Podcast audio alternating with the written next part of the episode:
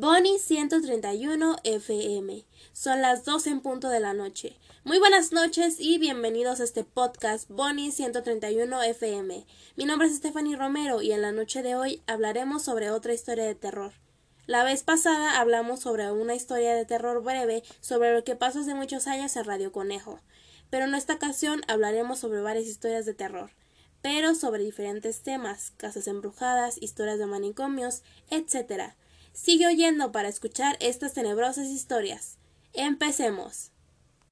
Atención, el contenido de audio que escucharás a continuación no es apto para menores. Escúchalo bajo tu propio riesgo. La primera historia que contaremos es para arrancar este programa. Empezaremos sobre una historia de casas embrujadas, la cual es real. Esta es sobre una persona que la vive en carne propia, pero que por motivos y razones de confidencialidad es anónima.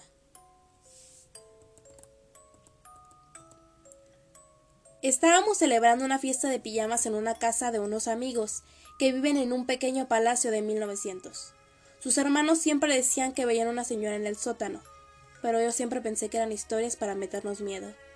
Una noche me desperté porque alguien me llamaba muy fuerte en la cocina y vi que mi amiga no estaba durmiendo, así que pensé que habría bajado para preparar el desayuno o para comer algo, aunque ella realmente estaba en el baño y yo me di cuenta en ese momento. Mientras caminaba por las escaleras, las voces se hicieron más fuertes y más fuertes. Se podría oír la conversación, oler la comida y escuchar chisporrotear el balcón. Pero cuando llegué, todos esos sonidos desaparecieron, aunque no el olor. Entré a la cocina y todas las luces estaban apagadas y el fuego frío. Cuando estaba subiendo las escaleras, vi a mi amiga que salía del baño. Le conté lo que sucedió y me dijo que tal vez estaba soñando. A la mañana siguiente, sin que mi amiga le dijera nada a su hermano, porque había estado todo el rato conmigo, él nos regañó por haber hecho tanto ruido en la cocina durante la noche. Esa casa me daba miedo, pero no realmente son ellos quien arrastran el lente. Se han mudado a otra y yo ni siquiera me había ido con ellos. Ya que varias veces las personas no saben lo que pasa con la mujer del sótano. Muchos aseguran haberla visto y describir cómo nos mira, Toda mi infancia he vivido en esa casa antigua, aunque no más o menos reformada, que pertenecía a mis abuelos. Pasando por la habitación de mis padres, podrás encontrar otra subiendo un par de escalones a lo que llamábamos la cámara. Y que su función anterior había servido para guardar cereales. Ahí guardaba todos mis juguetes. Monté mi propia sala de juegos y solía pasarme las tardes enteras allí, con la puerta cerrada. Podría decirse que era una especie de desván mientras jugaba. Escuché varias veces cómo mi madre me llamaba, desesperadamente. Ella estaba en la planta de abajo. Gritaba mi nombre como si necesitara algo.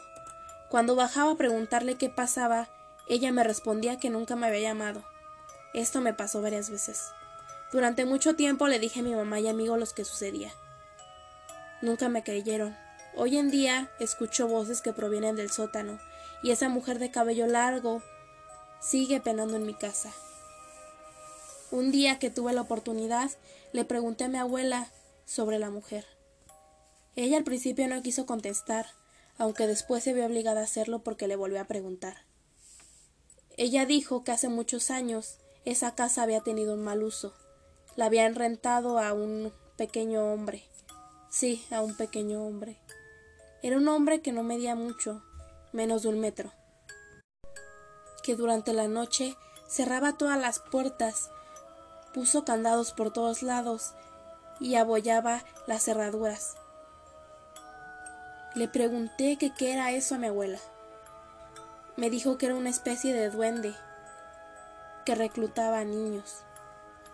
Al principio no lo pude creer porque se escucha como una historia vaga, y le pregunté que qué tenía que ver con la niña que se veía en el sótano. Dijo que era una niña, porque yo le dije que era una mujer a lo que ella respondió que muchos años atrás, muchos años atrás, se le había rentado la casa a ese señor. Y que se dice que una vez mató a una niña. Aún sigo escuchando sus sonidos, pero no sé de qué son.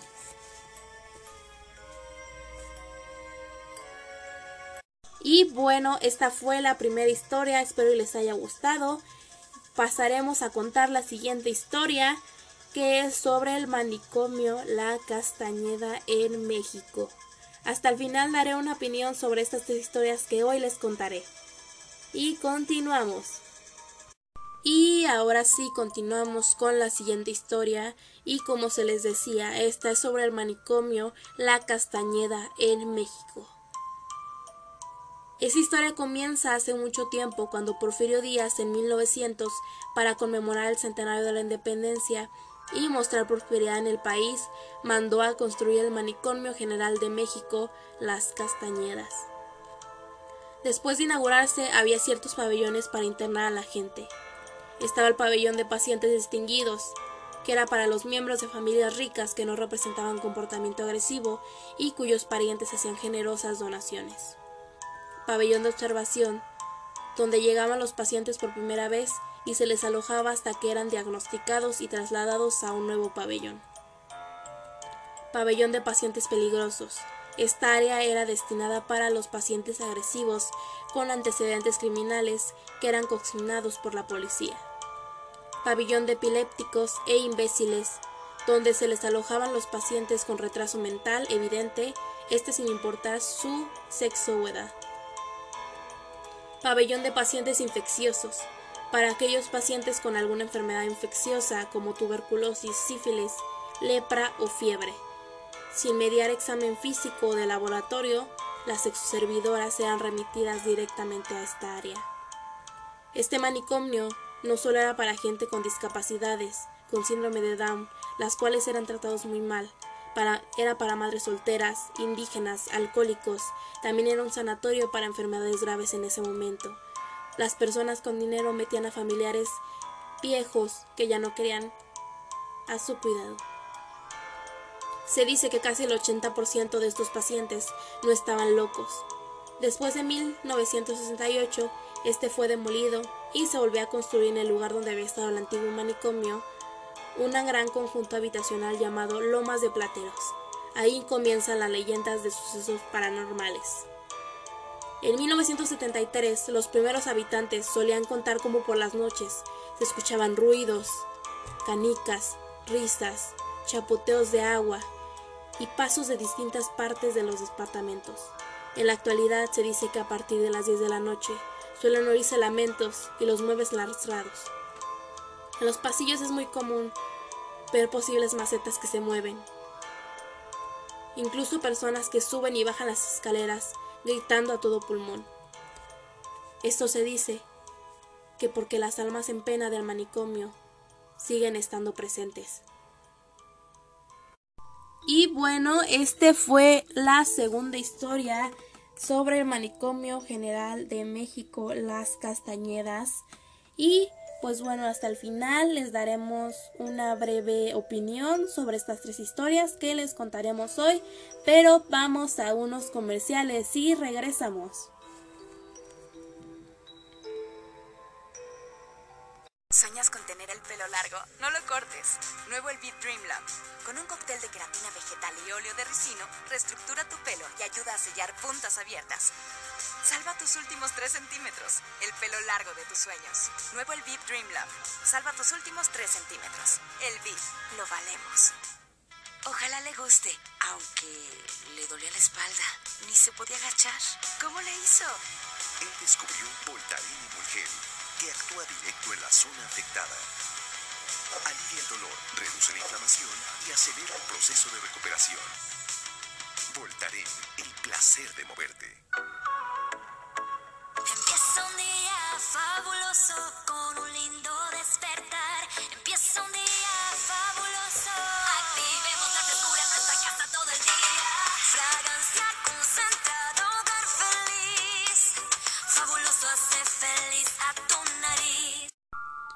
Y por último pasaremos después de estos breves comerciales con la última historia que contaremos hoy. Esperamos si les haya gustado estas tenebrosas historias, así como a nosotros les gustó contárselas. Por último, y en este genial programa de radio hablaremos sobre otra historia que se titula ¿Has subido a ver a los niños? Un adolescente está cuidando por primera vez unos niños. en una casa enorme y lujosa. Acuesta a los niños en el piso de arriba y cuando apenas se ha sentado para ver la tele, suena el teléfono. A juzgar por su voz, la llamada es de un hombre. Jadea ríe con una risa amenazadora y pregunta ¿Has subido a ver a los niños? La niñera cuelga convencido de que son sus amigos que le están gastando una broma. Pero el hombre vuelve a llamar y pregunta de nuevo ¿Has subido a ver a los niños? Ella cuelga a toda prisa, pero el hombre llama por tercera vez y dice Ya me he ocupado de los niños. Ahora voy por ti. La niñera está verdaderamente asustada. Inmediatamente llama a la policía. Denuncia que le han estado llamando para amenazarla.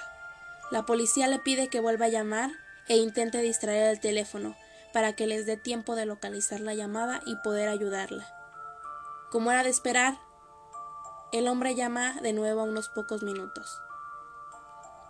La niñera suspira y le suplica que la deje en paz.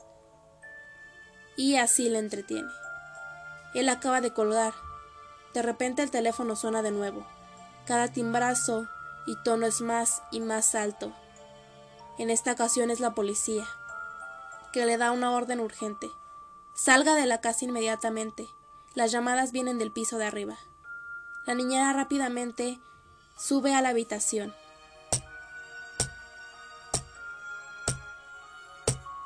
Cada paso que sube las escaleras es espeluznante.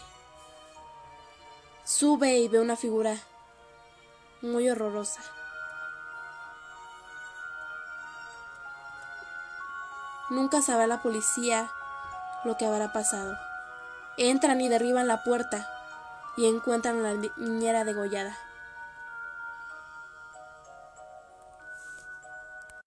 Después de todo esto, buscan a los niños, pero se dan cuenta que nunca hubo ningunos niños. Y queda el caso sin resolver. Y bueno, esa fue la última historia y sin más que decir, voy a dar mi opinión sobre las tres historias que se contaron. Bueno, antes de despedirnos, voy a dar mi opinión sobre estas historias de terror. Espero que les haya parecido bastante interesante, más este porque la primera es de una persona que la vivió en carne propia y es una historia que se ha escuchado bastante sobre alguien que se encuentra en el sótano. Eh, mi opinión sobre esto es que sí creo que haya entidades de otro mundo eh, viviendo o estando todavía aquí con nosotros. No se explica el por qué, pero para las cosas paranormales hay cosas que nunca se pueden resolver o explicar del todo. Y pues espero les haya gustado mucho esta. Mi opinión sobre eso pues ya se las dije. Y es muy breve. Mm, sobre la segunda de El manicomio Las Castañedas. Em, es una historia que pues es real. Que se le decía que eran como las puertas al infierno ese manicomio. Ya que pues se les maltrataba mucho a la gente. Y como se les dijo pues... Em, más o menos el 80% de los pacientes internados que estuvieron ahí por mucho tiempo ya que este manicomio estuvo funcionando por como seis décadas. Em, sufrían mucho ahí y la mayoría de la gente que estaba ahí no estaba loca, por así decirse, para estar en un manicomio. Había gente que, como se les dijo en la historia, eh, era madres solteras, este, servidoras que se les catalogaba a las madres solteras como eso. Em, gente que tenía enfermedades, que también actuaba de sanatorio, eh, gente que literal no tenía ninguna enfermedad, que solo sus familiares ricos querían deshacerse de estas personas.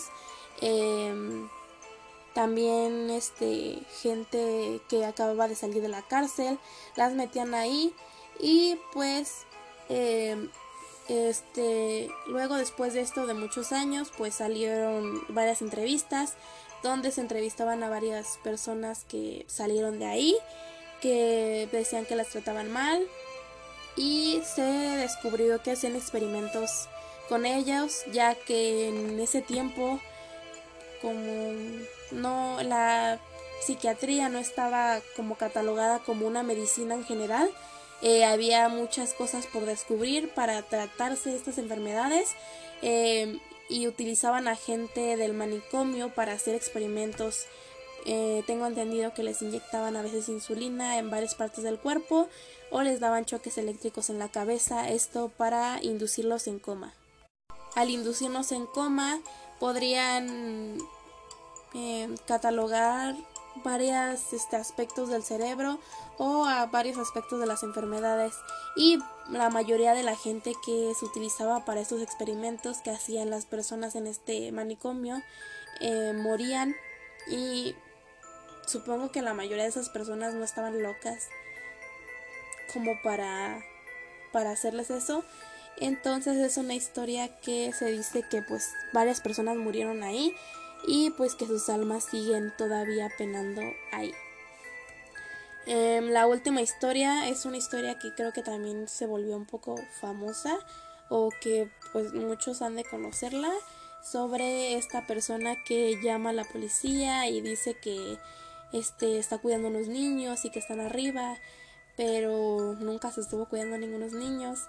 Y la única opinión que tengo de esto es que igual este eh, nunca se sabe si las cosas son reales o no, pero pues eh, esta historia yo creo que sí es real y que sí pasó. Eh, entonces, por último, nos tenemos que despedir lamentablemente.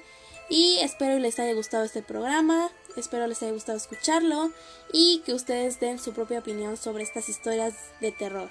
Gracias por escucharlo.